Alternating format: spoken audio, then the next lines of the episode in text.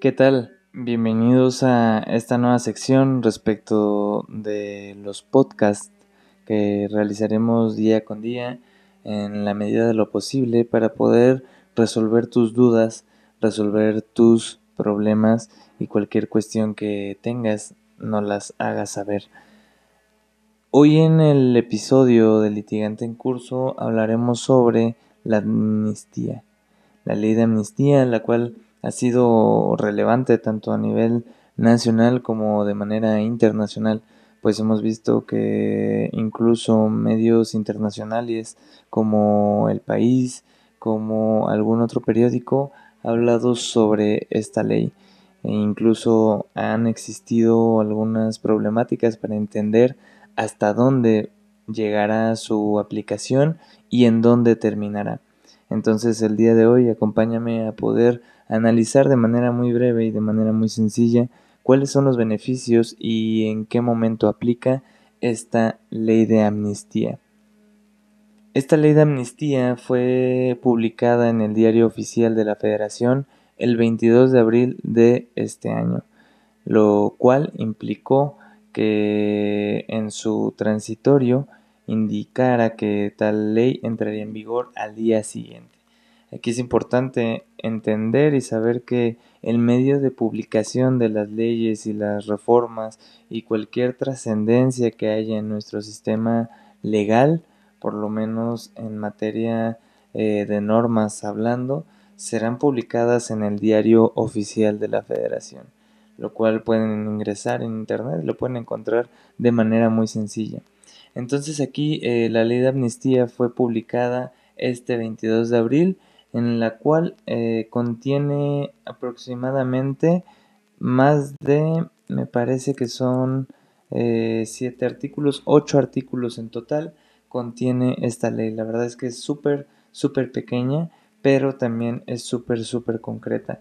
Entonces aquí vamos a darnos cuenta que en el artículo primero de esta ley hablará sobre los delitos que eh, van a tener impacto en esta ley de amnistía.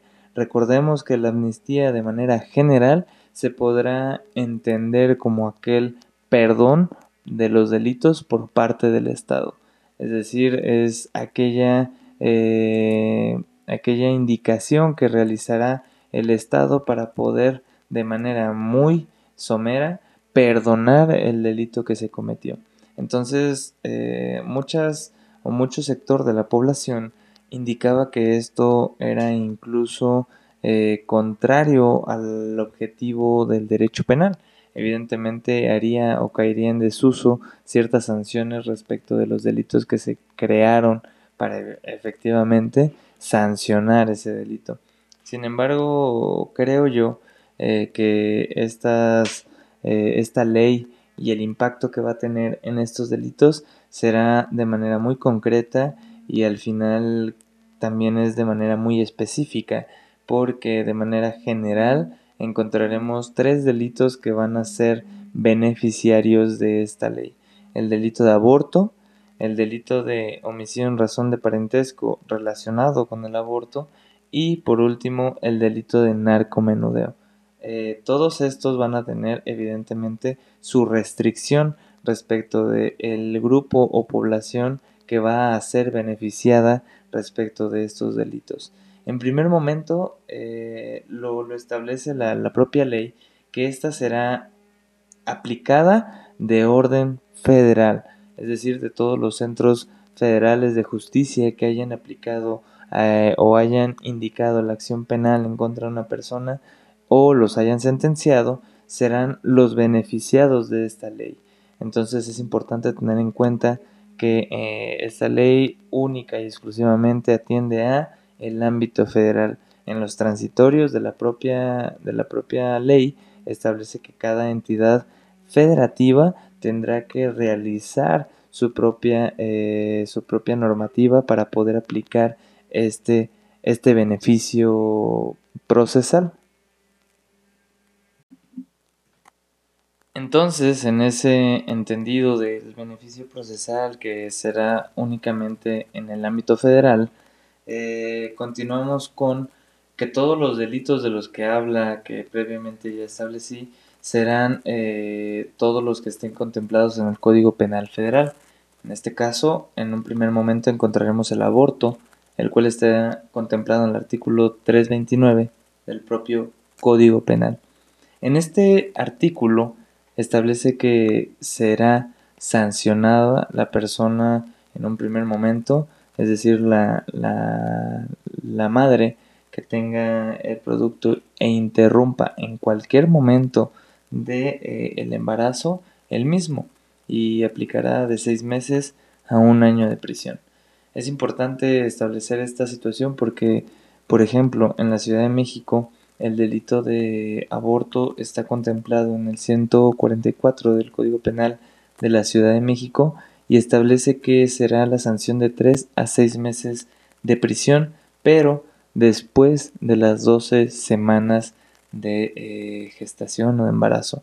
Entonces es importante tenerlo en cuenta porque en el ámbito federal, en cualquier momento del embarazo se considerará este delito. Eh, importante ahí acotar esta situación. Entonces, en este entendido, el aborto será eh, posible y será objeto de ser aplicada la ley de amnistía. Todas las personas que hayan sido sentenciadas o incluso se encuentren enfrentando un procedimiento por este delito serán posibles beneficiarios de esta ley. Es importante señalar que incluso antes de que inicie este, esta normativa señala que será aplicada a los no reincidentes y es importante tomar en cuenta que no tengamos antecedentes de este delito cometido para poder ser y acceder a estos beneficios. Ahora, el delito de, aborto ha sido sumamente mm, controvertido porque incluso la Suprema Corte de Justicia de la Nación ha establecido que el aborto es, un, es una aplicación del derecho al libre desarrollo de la personalidad. ¿Por qué? Porque las personas deciden en qué momento tener y no tener hijos. ¿sí? Entonces, eh, incluso algunos estados han abrogado este tipo penal. Es importante señalar eh, esta situación, ¿no? Eh, o están en vías de abrogarlo. Entonces, es importante porque porque en el transitorio de la propia ley de amnistía, en el transitorio quinto, señala que valorarán en algún momento si los elementos del tipo deban de seguir vigentes o no. Entonces yo creo que ahí abre la puerta de la posibilidad de poder en algún momento eliminar estos eh, delitos o por lo menos el delito de aborto que es algo que de manera internacional incluso se ha señalado como un pro en derechos de eh, única y exclusivamente de las mujeres. Al final es el cuerpo de cada una de ellas, las cuales llevará a decidir sobre si quieren o no eh, dar a luz a la persona que, bueno, al, al embrión o, o, a lo que hayan ellas querido o deseado. Eh, atendamos a este derecho de libre desarrollo de la personalidad. Entonces, en primer momento encontraremos que el aborto será eh, uno de, los delitos por los cuales admita esta forma de amnistía, es decir, perdón por parte del Estado. En segundo momento encontramos el eh, narcomenudeo, que es sumamente interesante, cómo es que el narcomenudeo tiene ahí unas acepciones y señala que para los grupos vulnerables o de extrema pobreza, entendamos grupos vulnerables como aquellos indígenas, eh, serán beneficiados de esta ley. Y aún así, cuando estén beneficiados deben de cumplir con ciertos requisitos, es decir, eh, todos los que están contemplados en el Código Penal Federal 194, fracción primera, fracción segunda, 195 y 198. Todos ellos, de manera muy general, hablan sobre la posesión de narcóticos y unos que otros con la finalidad de transportar o producir. Ahí es importante tener en cuenta eh, estas situaciones porque se debe de analizar cuál es el delito por el cual están o, eh, o vincularon a proceso a la persona eh, imputada o sentenciaron a eh, la persona. Y es importante destacar en qué artículo se basó la autoridad para poder determinar si puede acceder o no a este beneficio. Entonces aquí señala muy específicamente que única y exclusivamente para las personas que estén en extrema pobreza o pertenezcan a grupos vulnerables, que durante el procedimiento no hayan tenido eh, un intérprete, que no hayan tenido acceso a una defensa de manera adecuada. Incluso en el artículo 198 del Código Penal Federal, del cual es uno de los posibles eh, ilícitos de los que tengan acceso a este beneficio, señala que a los campesinos que siembren o cultiven o realicen cualquier situación eh, respecto de eh, narcóticos.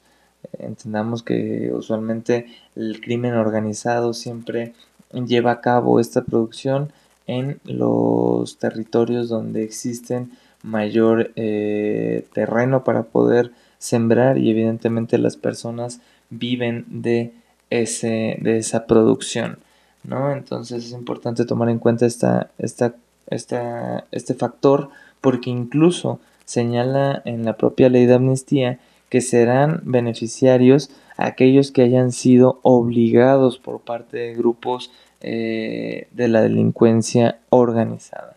Importante todo esto porque al final será eh, objeto de probar o comprobar que hayan sido instigados o que hayan sido obligados por parte de células delictivas. Entonces es importante tomar en cuenta que se deben de cumplir ciertos requisitos para poder acceder a este beneficio. No es de manera eh, automática por la cual ya comiencen a eh, salir en libertad las personas que se encuentran recluidas en un centro penitenciario. Entonces es importante tomar en cuenta esta situación. Y eh, aquí algo muy importante.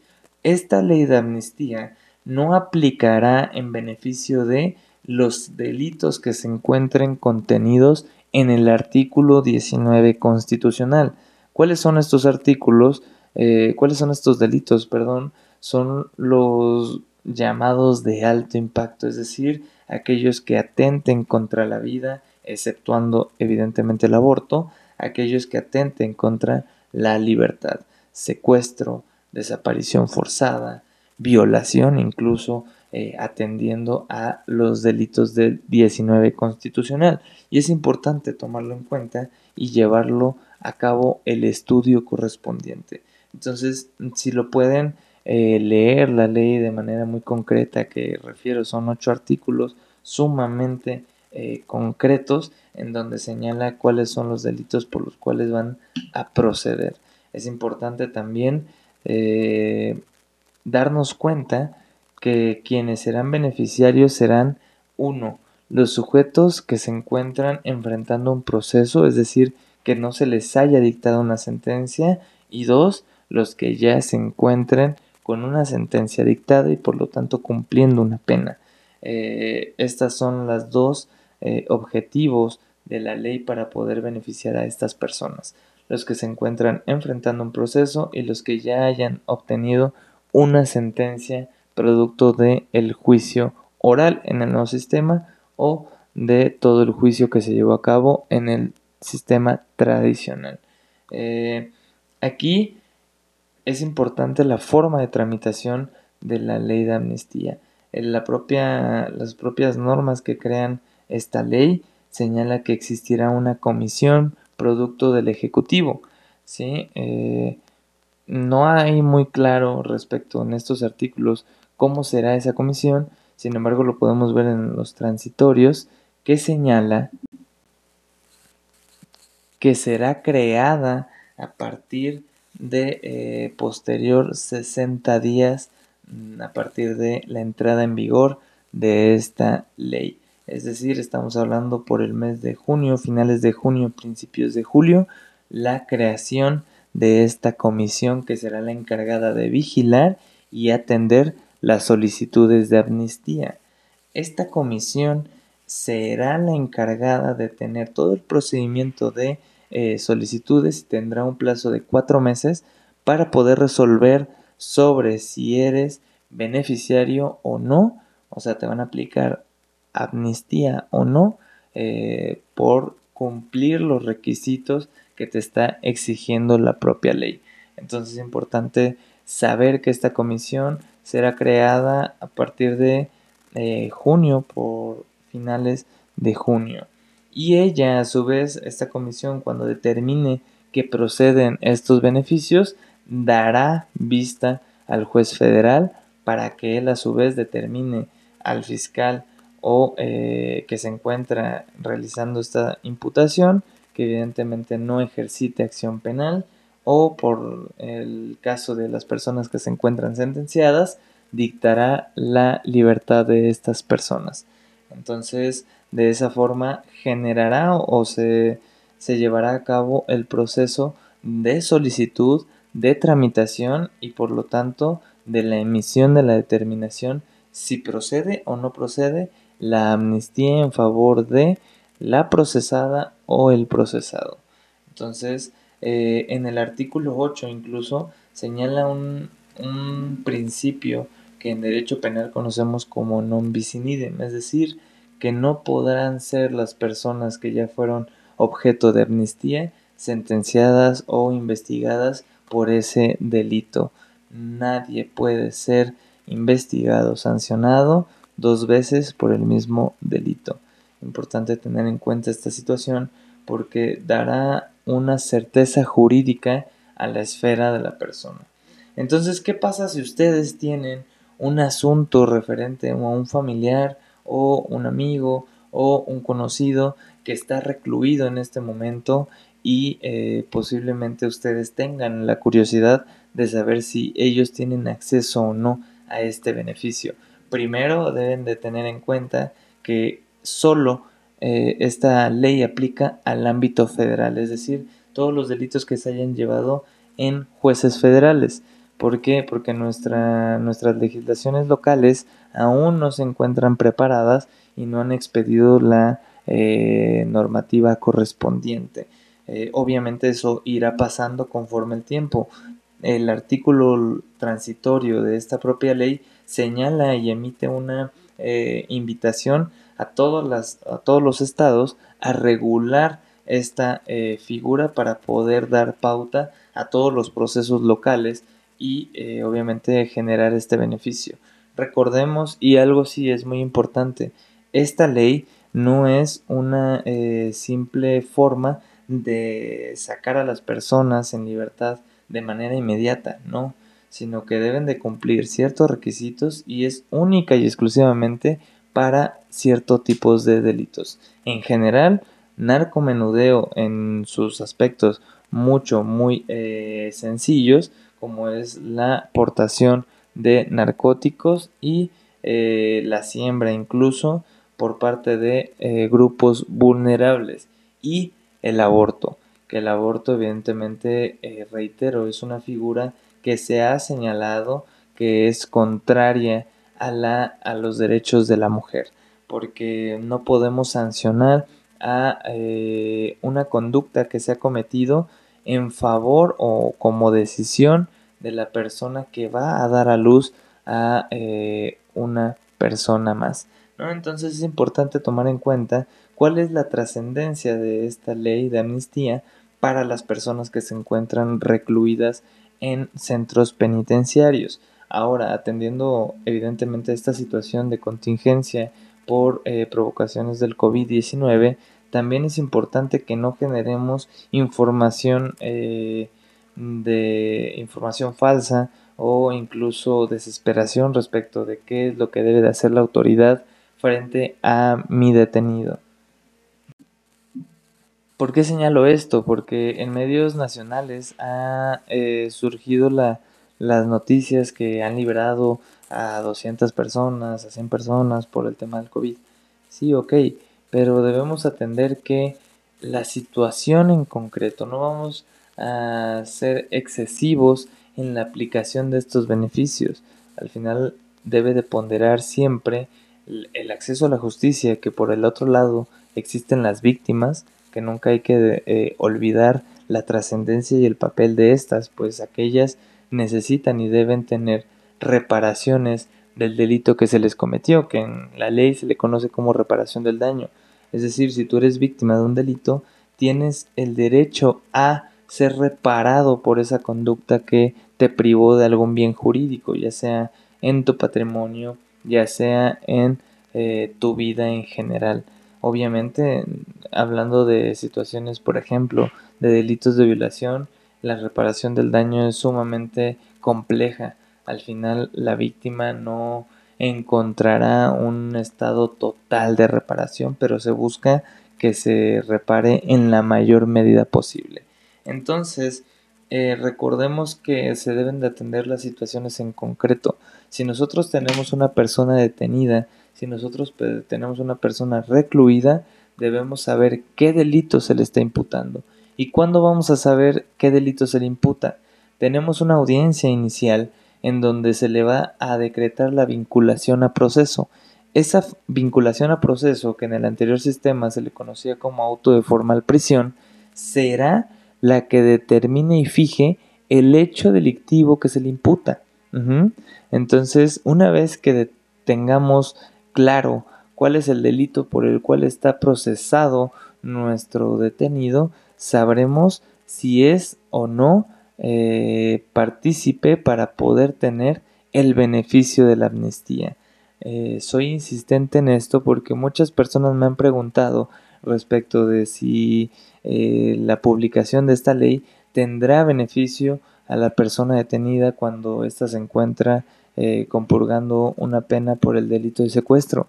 Evidentemente no, y entiendo la, la, preocupación y la búsqueda siempre de los beneficios de los posibles eh, de las posibles sentencias, pero siempre existe otras formas para poder litigar ese asunto. Entonces, la ley de amnistía será en beneficio de personas con los delitos que hemos abordado el día de hoy. Recuerden, este podcast se creó y se crea con la finalidad de poder darles un poco más de lucidez, un poco más de explicación respecto de qué o en qué consisten ciertas cosas que en el ámbito de la ley a veces es un poco más complicado para las personas que no se dedican a esto. Entonces, eh, de manera muy general, lo explico de manera muy, muy, muy, muy, muy general.